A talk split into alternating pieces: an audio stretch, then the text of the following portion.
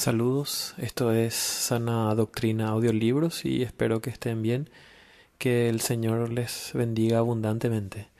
Quería comentarles antes de empezar a leer doctrinas bíblicas simplemente explicadas, que tengo el privilegio de tener oyentes de varios países y de todo corazón le pido a nuestro Señor que los bendiga abundantemente. Espero que sea de bendición para sus vidas estos materiales que estoy leyendo.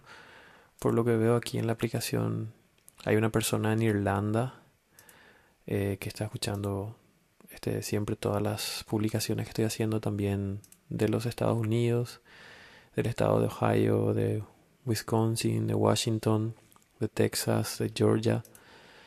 También hay personas de México, de Querétaro, de la Ciudad de México, Jalisco, eh, Nuevo León, también de una persona de Canadá y de otros países de Latinoamérica, de El Salvador, Guatemala, Ecuador, Chile, Venezuela, Colombia, Paraguay, Uruguay, Bolivia, España, Panamá y Costa Rica.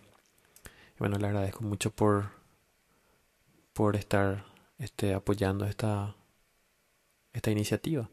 Y si tienen alguna recomendación, son bienvenidas y si tienen algunas recomendaciones de libros, les agradecería muchísimo que me lo hicieran saber de manera que pueda ir adquiriéndolos, principalmente si son obras clásicas eh, de autores reformados. Eh, no obstante, me gustaría seguir leyendo libros referentes a la historia de la iglesia, comentarios bíblicos, entre otros libros que, que van a ir surgiendo. Actualmente estoy leyendo eh, el libro de, historia de Jesse Lyman.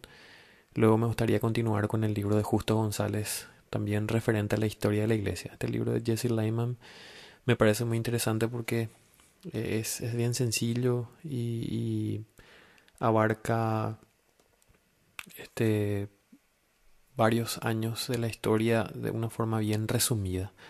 Bueno, finalmente una vez más quiero agradecerles por escuchar y pueden escribirme a sanadoctrinaaudiolibros.com para las recomendaciones que de, libros, porque me puse este un objetivo personal de leer toda la literatura reformada que esté disponible en, español. Seguramente va a tomarme años, muchos años, pero eh, va a ser de muchísima bendición. Y bueno, sin más preámbulos, Continuamos con doctrinas bíblicas simplemente explicadas. Ah, capítulo 6, el Espíritu Santo. Un canto que los niños aprenden en la escuela dominical dice así. ¿Quién ha visto el viento? Ni tú ni yo, por cierto. La Biblia compara al Espíritu Santo con el viento. No podemos ver el viento en un día ventoso, pero podemos sentir sus efectos. Un sombrero llevado por el viento, el humo arremolinado, los objetos arrastrados por las ráfagas. El viento tiene un poder tremendo. Hemos leído en las noticias de ocasiones en que el viento ha impulsado automóviles sacándolos de las carreteras. Pero hay dos cosas que tenemos que recordar siempre, dos cosas que muchas veces se nos olvidan. Uno, el Espíritu Santo es una persona, no es meramente un sentimiento o una influencia. Esto es muy importante. La Biblia dice muchas cosas que se pueden decir solo de una persona.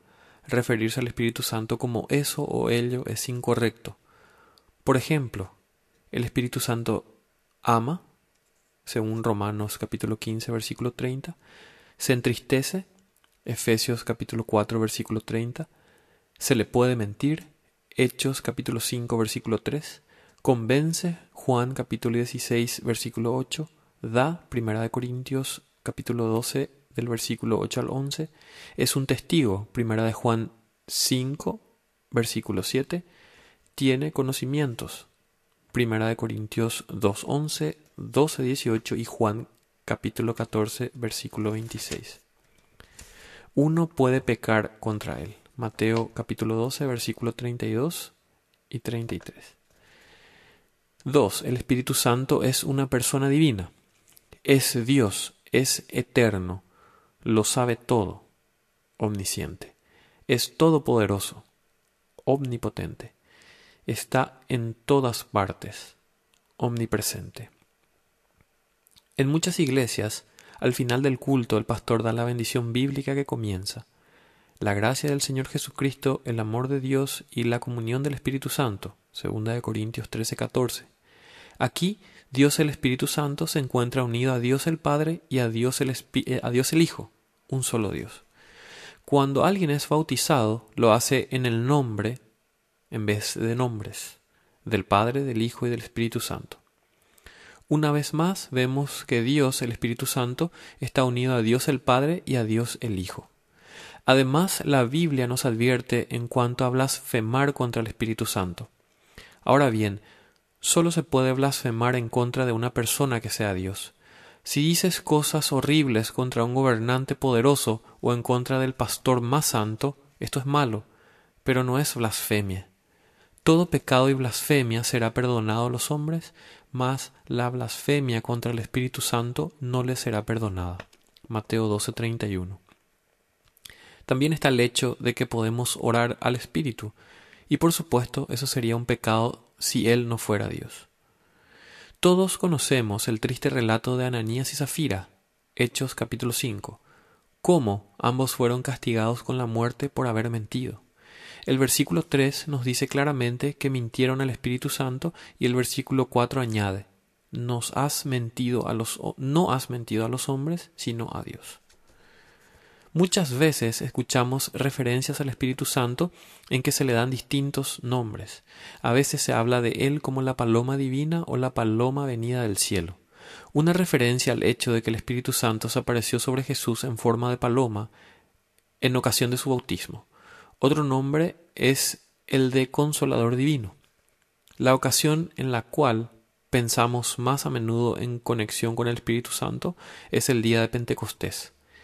En Hechos capítulo 2 tenemos una descripción de cómo el Espíritu Santo descendió sobre los discípulos en forma de lenguas de fuego y cómo predicaron con poder, cómo tres mil personas fueron convencidas por el Espíritu Santo, se arrepintieron, creyeron en el Señor Jesús y fueron bautizadas, y perseveraban en la doctrina. Versículo 42.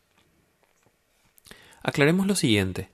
El día de Pentecostés no fue el principio del Espíritu Santo de la misma manera como el principio de Jesús no fue el día de su nacimiento. Nunca ha habido un tiempo cuando no haya existido el Espíritu Santo. Estuvo en la creación y ya existía antes de la creación. El día de Pentecostés fue la ocasión cuando se, manifestó con todo poder de una manera especial.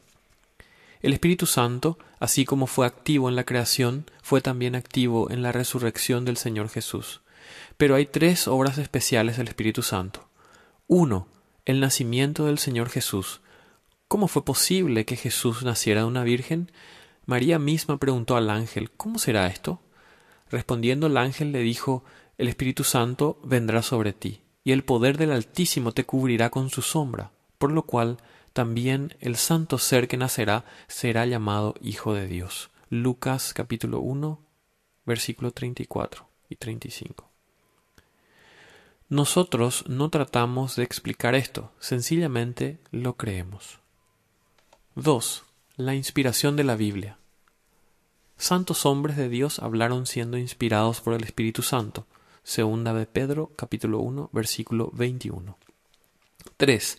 La obra de la gracia en el corazón. Hasta que el Espíritu Santo no obra el nuevo nacimiento en nuestro corazón, no sabemos nada al respecto.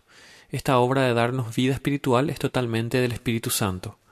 Luego Él continúa la obra que ha comenzado, guía, enseña, ayuda con las oraciones, consuela, aclara las escrituras, revela a Jesús. Necesitamos mucho que el Espíritu Santo obre continuamente en nosotros. Sin Él nada sabemos. Qué misericordioso es el Señor Jesús al decirnos que oremos pidiendo el don del Espíritu Santo. Jesús nos lo presenta con el siguiente ejemplo. Si un niñito quiere un pedazo de pan porque tiene hambre, ¿acaso su padre le dará una piedra? ¿O si le pide un pescado, le dará una serpiente? ¿O si pidiera un huevo, ¿qué dirían ustedes si en cambio su padre le diera un escorpión? Pues si vosotros, siendo malos, sabéis dar buenas dádivas a vuestros hijos, ¿cuánto más vuestro Padre Celestial dará el Espíritu Santo a los que se lo pidan? Lucas capítulo 11, versículo 13. Lectura, lecturas bíblicas sugeridas. Juan capítulo 14 del versículo 16 al 27, Juan capítulo 16 del versículo 6 al versículo 15 y Hechos 2 que trata sobre el día de Pentecostés.